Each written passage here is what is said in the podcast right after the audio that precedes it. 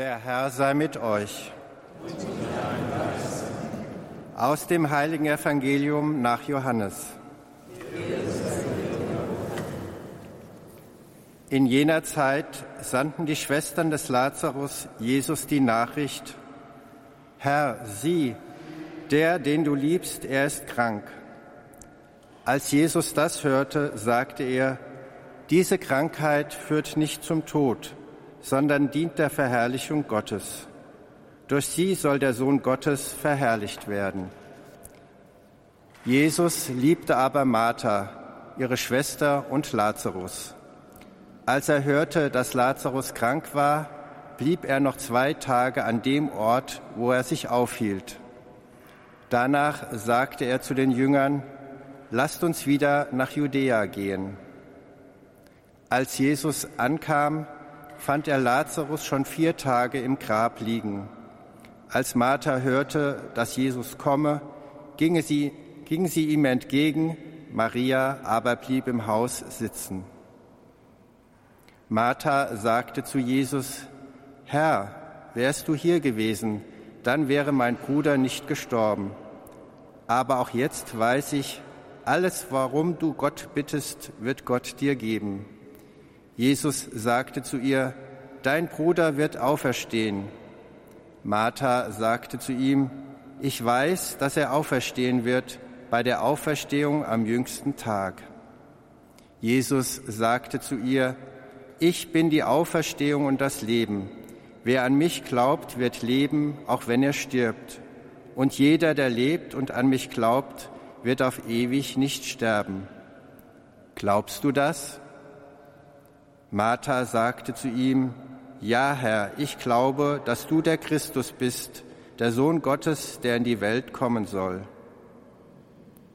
Jesus war im Innersten erregt und erschüttert. Er sagte, Wo habt ihr ihn bestattet? Sie sagten zu ihm, Herr, komm und sieh. Da weinte Jesus. Die Juden sagten, Seht, wie lieb er ihn hatte. Einige aber sagten, wenn er dem Blinden die Augen geöffnet hat, hätte er dann nicht auch verhindern können, dass dieser hier starb? Da wurde Jesus wiederum innerlich erregt und er ging zum Grab. Es war eine Höhle, die mit einem Stein verschlossen war. Jesus sagte, Nehmt den Stein weg. Martha, die Schwester des Verstorbenen, sagte zu ihm, Herr, er riecht aber schon, denn es ist bereits der vierte Tag. Jesus sagte zu ihr, habe ich dir nicht gesagt, wenn du glaubst, wirst du die Herrlichkeit Gottes sehen? Da nahm sie den Stein weg. Jesus aber erhob seine Augen und sprach, Vater, ich danke dir, dass du mich erhört hast. Ich wusste, dass du mich immer erhörst, aber wegen der Menge, die um mich herumsteht, habe ich es gesagt, damit sie glauben, dass du mich gesandt hast. Nachdem er dies gesagt hatte, rief er mit lauter Stimme, Lazarus, komm heraus. Da kam der Verstorbene heraus, seine Füße und Hände waren mit Binden umwickelt und sein Gesicht war mit einem Schweißtuch verhüllt. Jesus sagte zu ihnen, löst ihm die Binden und lasst ihn weggehen. Viele der Juden, die zu Maria gekommen waren und gesehen hatten, was Jesus getan hatte, kamen zum Glauben an ihn. Evangelium unseres Herrn Jesus Christus. Liebe Schwestern und Brüder im Glauben, wir nehmen fast tagtäglich durch die Medien wahr, dass die Brutalität bei Auseinandersetzungen in unserer Gesellschaft immer mehr zunimmt, unabhängig vom Alter. Besonders beklagenswert ist die Brutalität gegenüber Hilfskräften wie Rettungssanitäterinnen, Rettungssanitäter, Polizei und Feuerwehr. Ein wohl gewichtiger Faktor bei dieser Entwicklung ist nach Überzeugung von Psychologen und auch Pädagogen bei vielen Menschen die Minderung ihres Empathievermögens. Ein Beispiel dafür stammt aktuell aus der vergangenen Woche. Da haben mehrere Mädchen im Alter von etwa 13 bis 17 Jahren im Kreis Dithmarschen ein 13-jähriges Mädchen geschlagen und aufs Schwerste gedemütigt. Ihre Taten haben sie mit dem Smartphone gefilmt. Das Video ist mehrere Minuten lang. Empathie was hat es mit diesem Wort auf sich?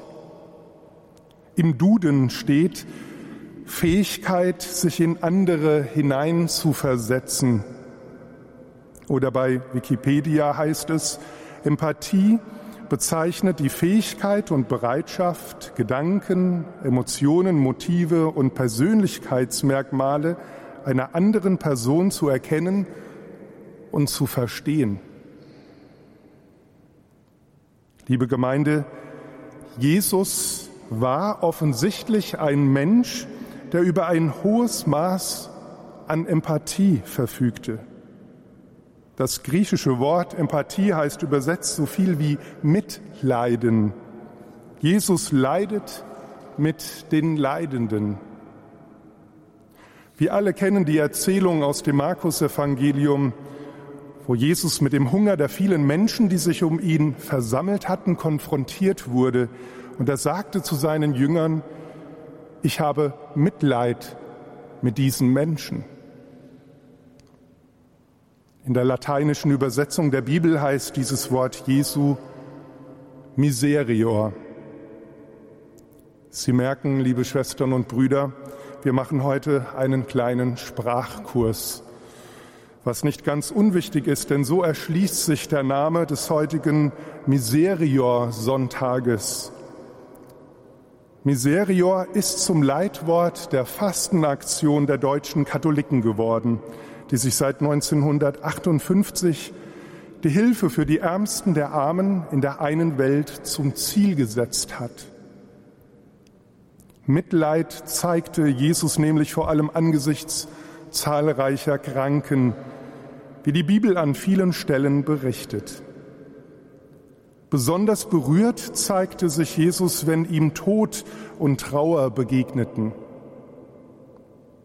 Ein sehr bewegendes Beispiel von Betroffenheit lesen wir im heutigen Evangelium. Jesus hört von der schweren Erkrankung des Lazarus aus einer mit ihm eng befreundeten Familie. Der Grad der Beziehung spielt auch bei Jesus in seiner Betroffenheit eine große, eine wichtige Rolle. Wir kennen das von uns. Je näher uns ein Kranker steht, desto betroffener reagieren auch wir. Jesus leidet mit und deshalb wagt er den Weg zu der Familie des Kranken. Als er ankommt, war Lazarus schon seit Tagen tot. Jesus zeigt sich zutiefst betroffen und er weint. Schließlich war Lazarus ein guter Freund. Das Evangelium beschreibt seine Gemütsbewegung mit den Worten, er war im Innersten erregt und erschüttert. Das, liebe Schwestern und Brüder, ist Betroffenheit pur, die sich bei ihm am Grab des Lazarus dann später noch wiederholte. Ich denke, wir alle kennen eine solche Trauer auch aus eigenem Erleben. Und wir haben es vielleicht auch schon gespürt, Trauer kann lähmen. Sie zwingt zu Passivität, das Leiden steht im Vordergrund. Und dennoch gilt es, diese Lähmung irgendwie zu überwinden, um aktiv zu werden. Denn in einer solchen Situation stehen ja viele Aufgaben an, auch das ist vielen von uns vertraut. Bei Jesus erleben wir allerdings eine völlig ungewöhnliche Aktivität. Es geht hier nicht um eine Bestattung. Lazarus liegt ja schon in seiner Grabkammer, die mit einem Stein verschlossen ist. Jesus geht mit vielen anderen, unter ihnen die Schwestern des Verstorbenen Maria und Martha zum Grab. Er lässt es öffnen und ruft nach einem Gebet mit fester Stimme, Lazarus, komm heraus. Und tatsächlich kam Lazarus lebendig aus dem Grab. Das war ein unglaubliches Geschehen, die Auferweckung eines Toten. Diese Geschichte zeigt, dass Jesus es nicht bei einem bloßen Mitgefühl, so wichtig dieses ist, belässt. Er handelt, indem er Lazarus auferweckt. Das entspricht ganz seiner Linie. Jesus lässt sich betreffen. Er gibt den Hungernden Brot, heilt die Kranken, weckt Tote auf. Das sind Zeichen, die für ihn stehen. Er ist die Auferstehung und das Leben. Liebe Schwestern und Brüder, was will uns dieses Evangelium heute sagen? Es ist die Botschaft, dass Jesus für das Leben eintritt, und zwar für das ganze Leben vor und nach dem Tod. Jetzt schon sollen alle, die an ihn glauben, leben und einst in Ewigkeit. Die Auferweckung des Lazarus steht vor allem dafür, dass Jesus die Menschen nicht vertröstet und das Heil nicht auf den jüngsten Tag verschiebt. Er wirkt Leben jetzt schon.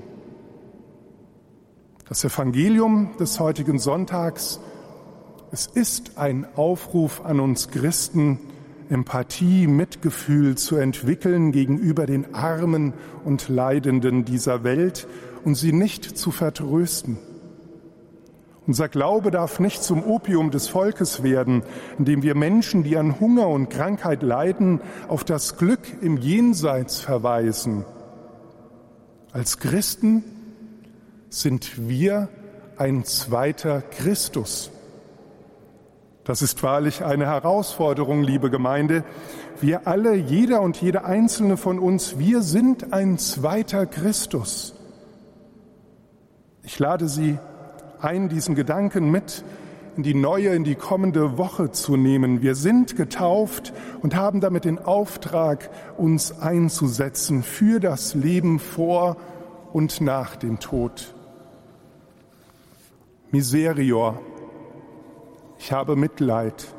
Das muss unser aller Leitwort sein. Und dazu gehört Mitgefühl, aber auch konkrete Hilfe. Dabei ist Zuversicht ganz, ganz wichtig. Liebe Schwestern und Brüder, Jesus hat uns Mitgefühl und auch Hilfe vorgelebt. Nun gilt es ihm auf diesem Weg zu folgen. Stellen wir uns diese Aufgabe, eine Alternative gibt es für einen Christen nicht.